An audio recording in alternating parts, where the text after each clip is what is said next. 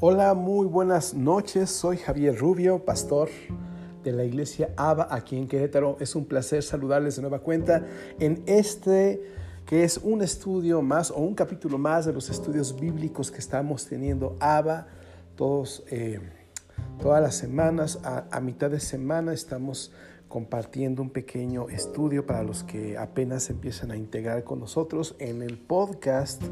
Eh, vamos a tener, bueno, ya están todos los estudios disponibles, los que hemos realizado, que estamos, bueno, estamos estudiando el libro de Mateo. Y bueno, ha sido un libro muy interesante. Déjame ponerte un pequeño antecedente. Mira, como en un principio les dije, eh, la Biblia se lee a partir del Nuevo Testamento.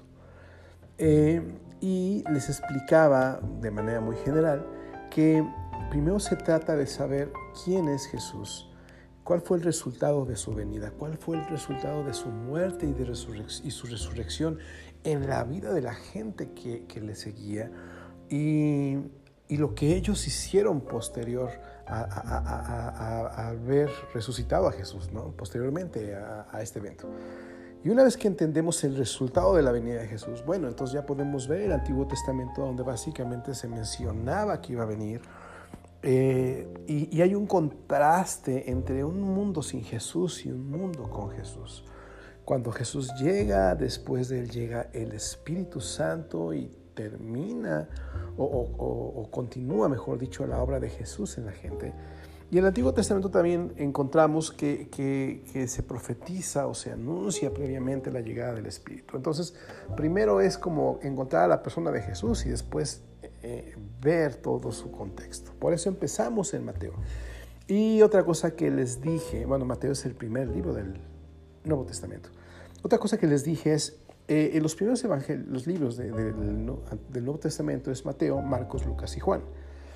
Como lo veremos ya más a detalle eh, más adelante, Mateo y Juan fueron las únicas personas que estuvieron con Jesús que conocieron a Jesús en carne propia, ¿no? Vamos, lo tuvieron cerca, lo tocaron.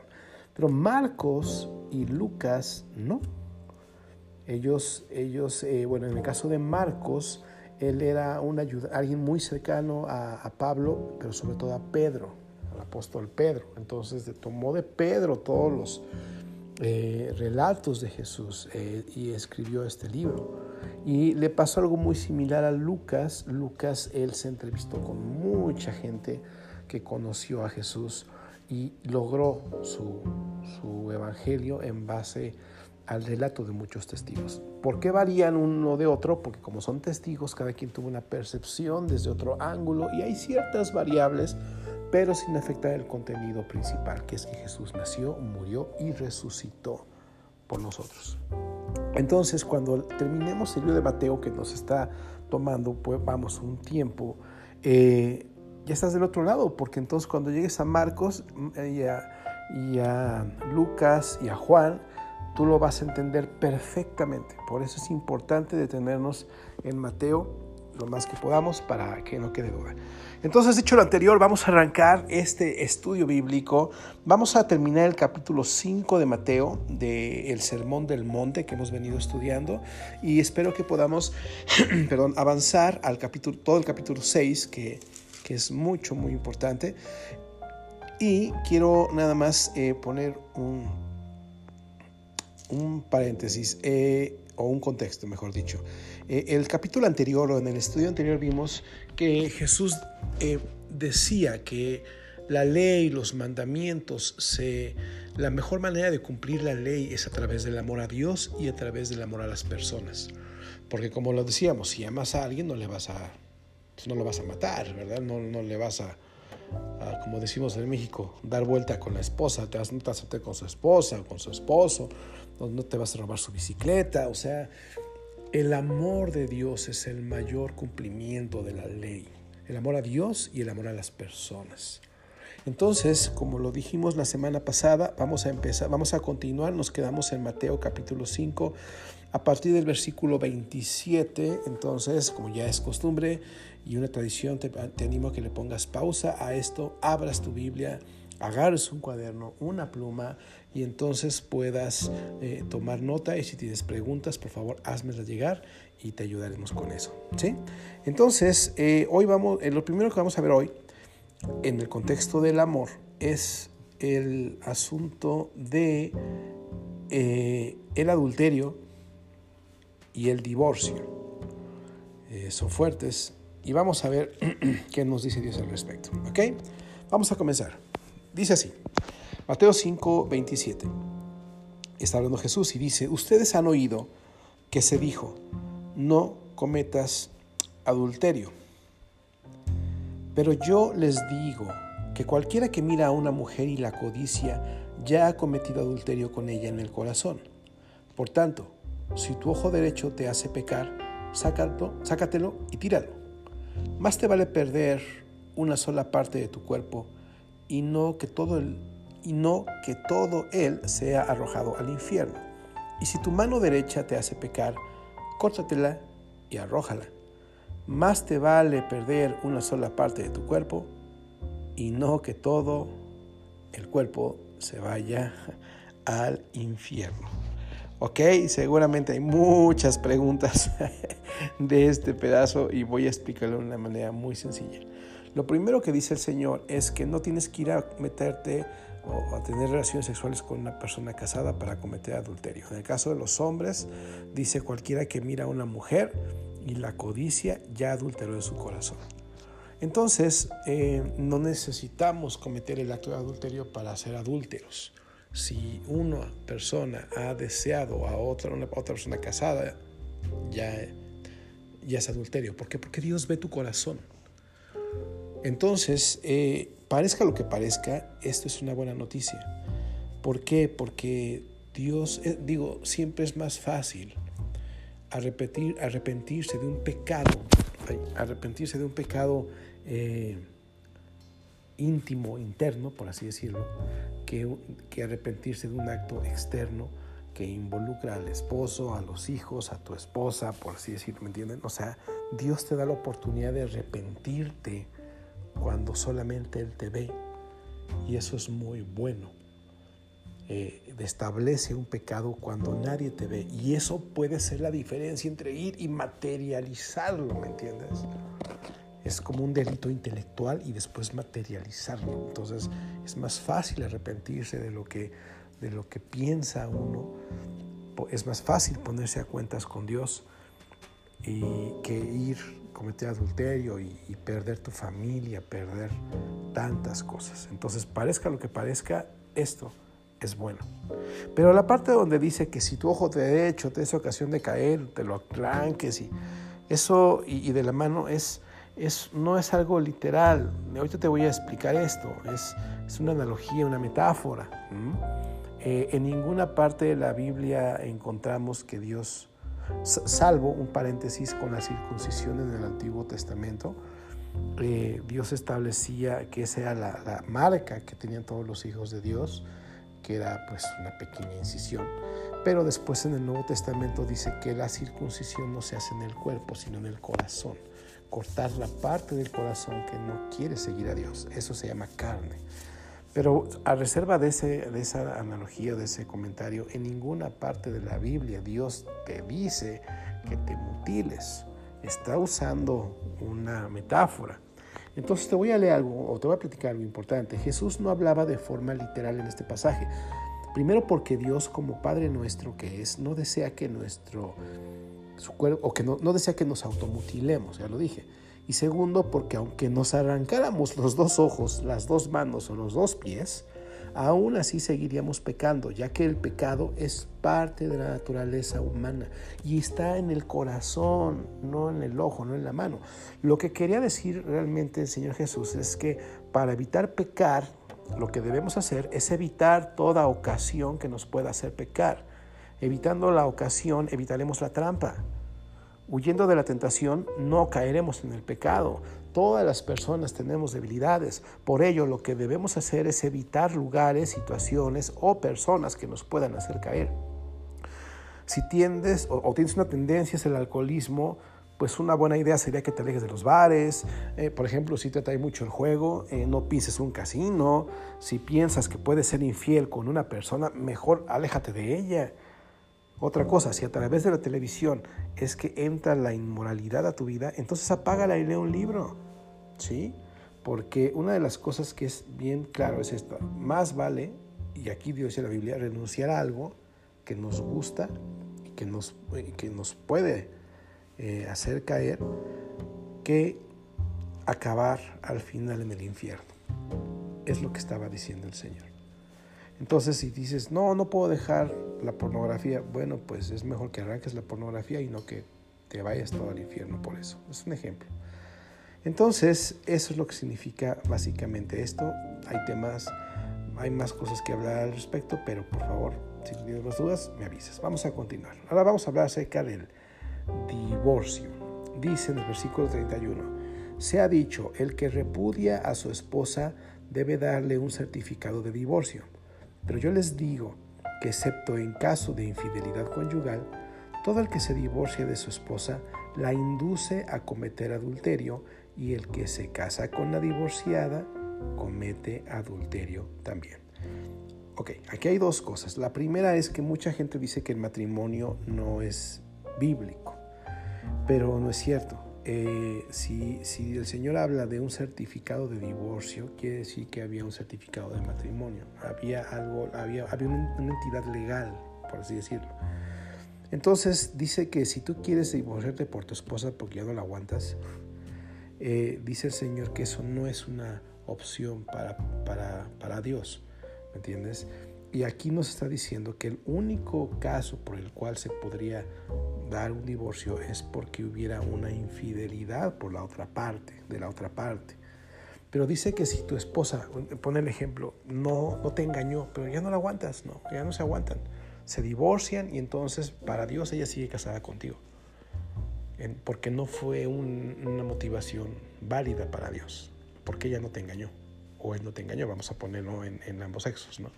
Entonces, eh, eh, siguiendo el, ejemplo del Señor Jesús, entonces la esposa se divorcia, pero para Dios sigue casada, y se casa con otra persona. Entonces, e, ella adultera y hace que el nuevo esposo adultere. Perdón, y la Biblia habla que el adulterio es un asunto del infierno. O sea, es un asunto que te manda al infierno.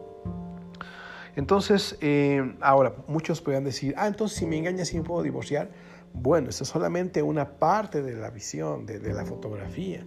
Eh, hay, hay que considerar lo que hemos visto en Mateo 5 de, Padre, perdona mis ofensas como yo perdono a los que nos ofenden. Una falta de perdón, de una infidelidad, es un problema también, ¿no creen? Entonces, eh, ahí está estableciendo el Señor Jesús un inicio, pero hay que, hay que verlo más a profundidad. Por eso eh, te voy a poner en la, descripción de este video, de este audio, de este podcast, te voy a poner un artículo que yo escribí hace algún tiempo que se llama Auxilio, alerta de divorcio. Eh, léelo por favor y va a complementar mucho este punto, ¿vale? Bien, vamos a continuar. Juramentos. Versículo 33. También han oído que se dijo a sus antepasados, no faltes a tu juramento, sino cumple con tus promesas al Señor.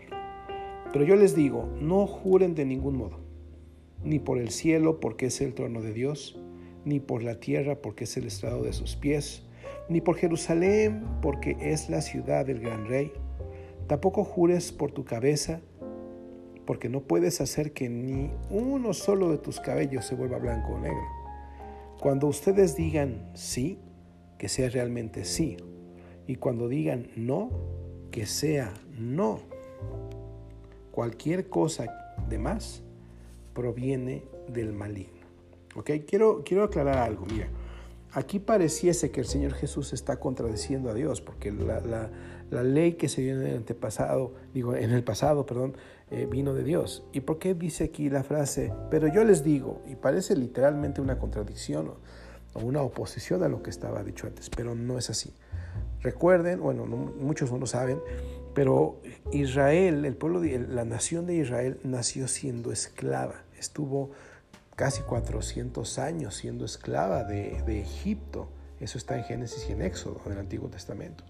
Entonces, cuando ellos salen después de 400 años siendo esclavos, o sea, ellos nacían y morían siendo esclavos. Entonces, cuando el Señor Jesús, bueno, cuando Dios los, los saca de ahí, tiene que establecer máximas, ¿no? No mates, no robes, ¿no? Pero como vimos la semana pasada, el Señor Jesús lleva esas reglas al siguiente nivel. Lo que estaba haciendo Dios al principio era, era establecer normas de vida básicas. Y el Señor Jesús las llevó más básicas, perdón, me, me regreso un poquito, normas de vida básicas, porque era gente que mataba y comía prácticamente, ¿no? Entonces Dios establece reglas básicas de convivencia en sociedad. Esos son los diez mandamientos.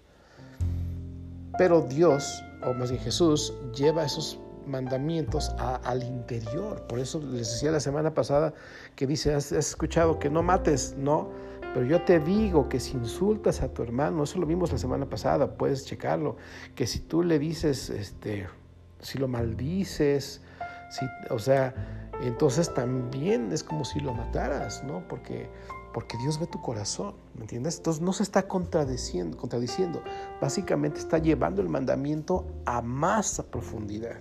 Entonces aquí dice el Señor, no jures, porque jurar es como te lo prometo. No, no, no, me cae que sí, así decimos en México, ¿no? Te lo juro por Diosito Santo, te lo juro por la Virgencita, o sea, sí, aquí somos muy dados, pero el Señor dice, no, si vas a hacer, si vas a hacer algo, hazlo.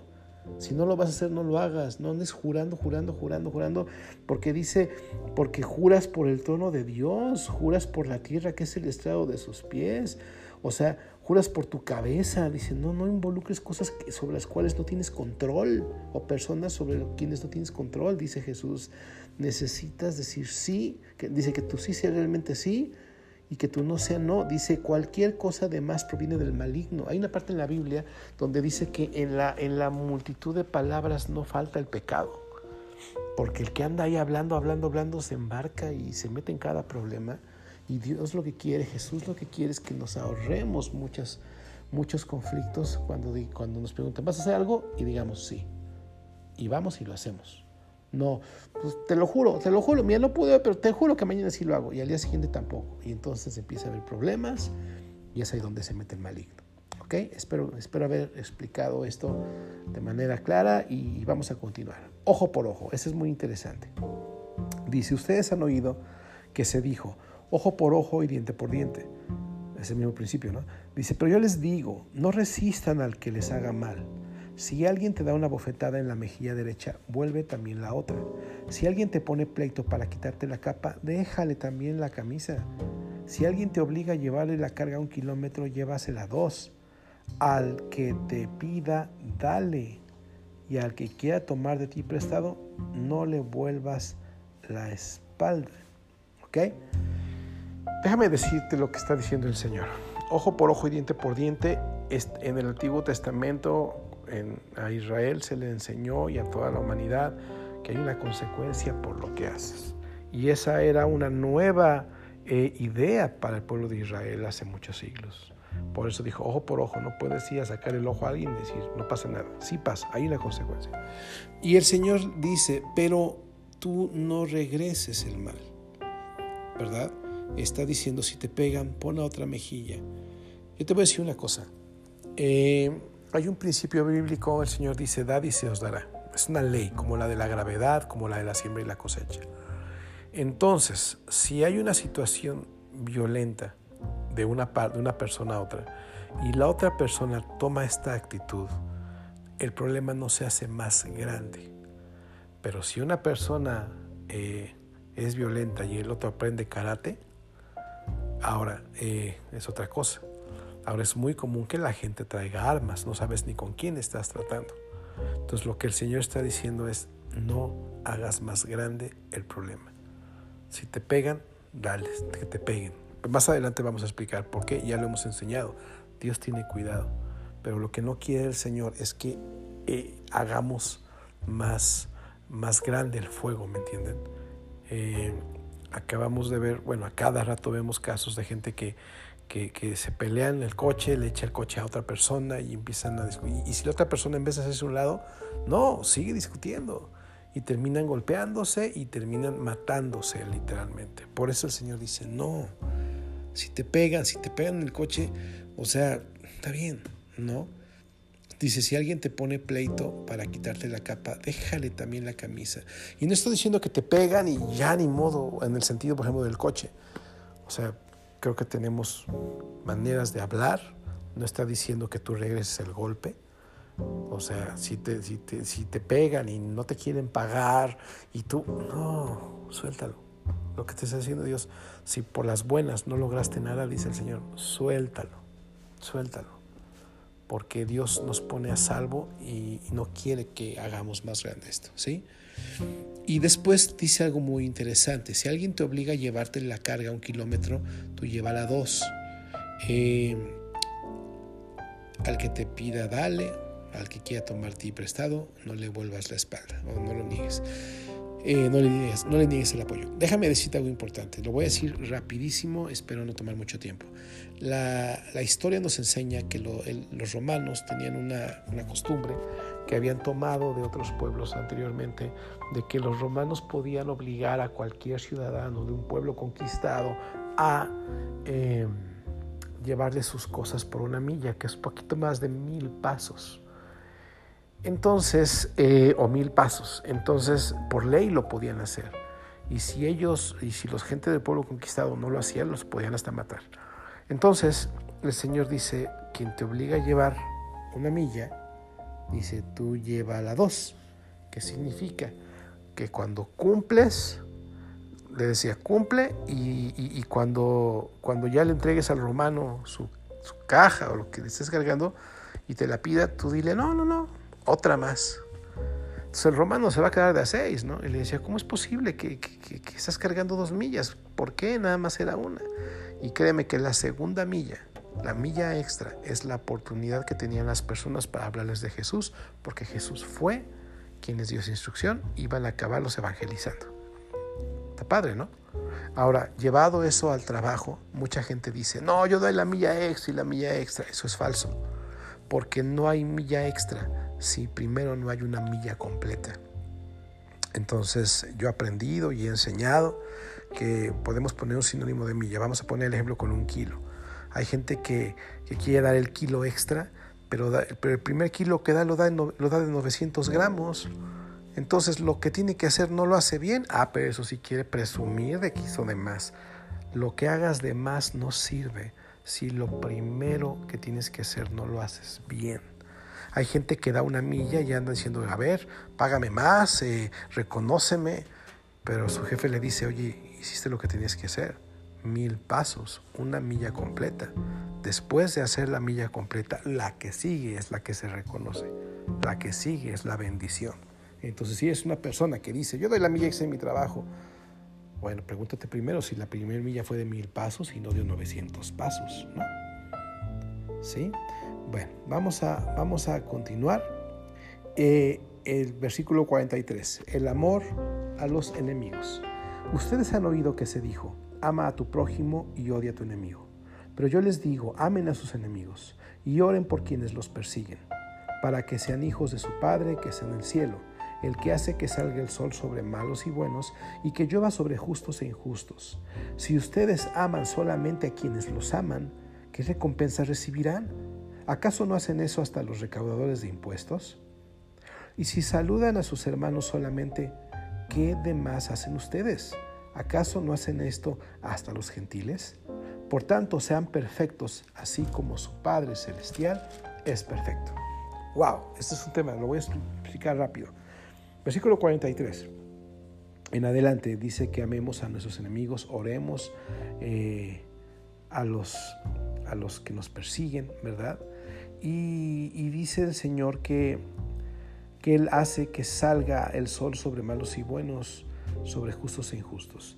Eh, luego decimos, es que aquel fue bien injusto conmigo, pero yo también he sido injusto con otras personas. Dice uno, es que ese fue bien malo conmigo. Bueno, yo también he sido malo con otros. Entonces dice Dios, agárrala donde ahorita tú, tú quieres que me eche ese malo, pero no te he dado a ti lo que mereces. porque tú también has sido malo con otros. Entonces uno dice, ok papá, voy a, voy a bendecir al que me afecta. Y, lo que hemos aprendido también en otras ocasiones es que eh, lo, vimos inclusive la semana pasada, te, te sugiero que veas el estudio de la semana pasada, el 13 de septiembre, ahí lo desarrollamos a profundidad, pero ahí dice que en Romanos 12, 19 que la venganza es de Dios y en Hebreos 10, 31 hablamos ese día que horrenda cosa, dice la Biblia, horrenda cosa es hay en manos del Dios vivo. O sea, si yo no oro por la persona que me está afectando, Dios se la va a echar. O sea, y no se vale que lo mande, bueno, es, es, horrible que lo mande al infierno si yo no intervengo, si yo no pido que Dios tenga misericordia de ellos como lo ha tenido de mí, ¿ok? Después dice, eh, lo demás es muy claro, dice, si amas a los que te aman, ¿qué recompensa tienes, no? Pero hace algo muy interesante, dice algo interesante, ¿acaso no hacen esto hasta los recaudadores de impuestos? Los recaudadores de impuestos tenían una complejidad en su trabajo muy, muy interesante, un equilibrio muy delicado. Ellos tenían que cobrar impuestos para Roma, o sea, cobrarle a sus propios paisanos, conciudadanos, impuestos para Roma pero tenían que sacar su mochada, ¿me entiendes? Tenían que robarse algo. Entonces tenía que hacer un equilibrio porque no podían robar de más porque Roma, o sea, tenían, que cobrar de más para darle a Roma lo que quería y ellos quedarse con una lana, ¿sí? Si, si, si la gente no le daba el dinero, entonces el recaudador de impuestos podía ir y llamar a los soldados romanos para que se echaran al que no pagaba impuestos. Entonces la Biblia habla de que eran ricos. Mateo era un recaudador de impuestos y tenía lana, tenía mucho dinero, pero era dinero mal habido. ¿sí? Entonces, por eso puso ese ejemplo. ¿no? Dice, esa gente mala pues, es bueno con los buenos, y qué recompensa hay. Y más abajo hace otra analogía también, habla de los gentiles. ¿Quiénes son los gentiles? No los que son muy educados. Los gentiles son las personas que no conocen a Dios. Son las personas que en este contexto no eran judíos, eran de otro país, de otra cultura y adoraban a otros dioses, no al único Dios. Por eso dice, esa gente también lo hace hasta los gentiles. Pero luego dice, por tanto sean perfectos como su Padre Celestial es perfecto. De esto hablé la semana pasada, insisto, del 13 de, de, de septiembre. El tema se llama ¿Cómo seguir adelante a pesar de la injusticia de la gente? Es un temazo, lo tienes que oír. Pero em, ahí yo hablaba de que ser perfecto no es alguien que no se equivoca.